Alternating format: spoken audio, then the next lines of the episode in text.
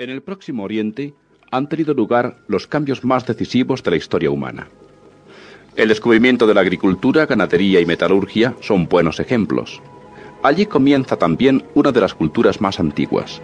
El paisaje del Próximo Oriente es muy peculiar.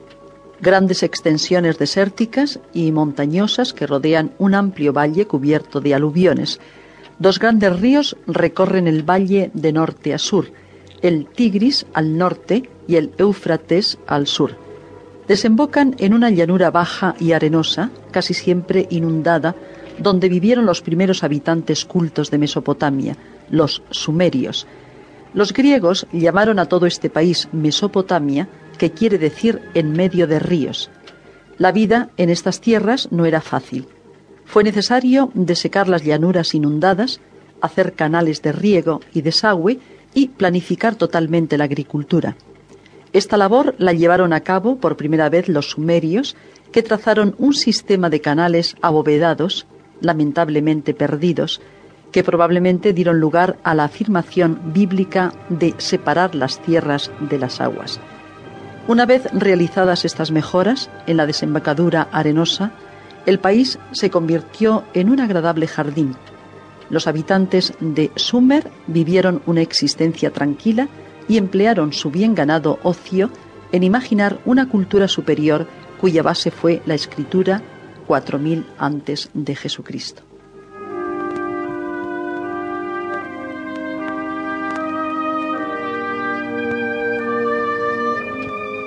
No fueron los de Sumer los únicos habitantes de Mesopotamia. Al noroeste de Sumer estaban los acadios, Akkad, amorreos, Amurru y sirios, que habitaban una zona desértica y se dedicaron preferentemente al comercio. Al norte del valle vivían urarteos y subareos, pastores nómadas que en fecha posterior, 2700 antes de Jesucristo, se fundieron con unos semitas del sur y dieron lugar a los asirios. Al noreste del valle, en los escalones de la meseta del Irán, vivían otros pueblos como los elamitas y coseos, sobre estos pobladores cayeron a lo largo de la historia muchos invasores procedentes por lo general del norte y del noreste. Entre ellos debemos recordar a los hititas, moscos, armenios, escitas y en fecha más avanzada los medos y los persas. La historia de Mesopotamia es una tensión entre los pobladores del valle y los de las montañas y desiertos circundantes. Hay una corriente constante de pastores montañosos hacia las fértiles tierras del valle. Otra corriente que determina la formación de estados va en dirección norte-sur y consiste en la afluencia de pueblos bárbaros que en rítmicas invasiones se desplazan hacia el sur y destruyen las culturas más antiguas.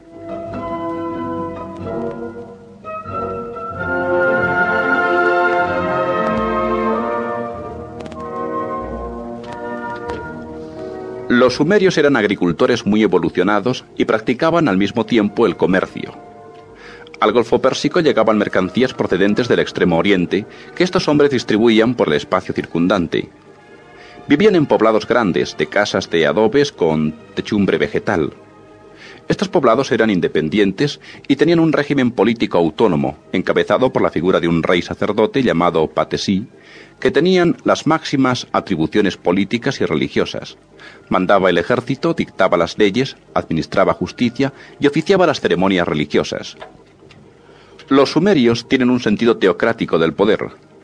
La ciudad y todos sus habitantes eran propiedad del dios que nombraba un administrador de sus riquezas en la tierra, que era el rey sacerdote.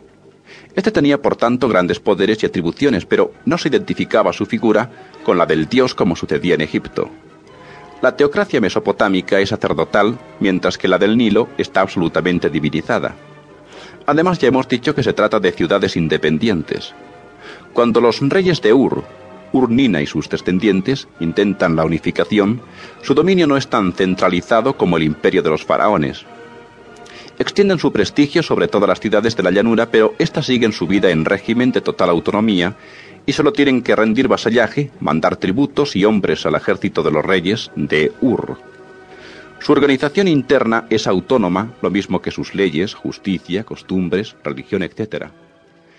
En el aspecto comercial hay una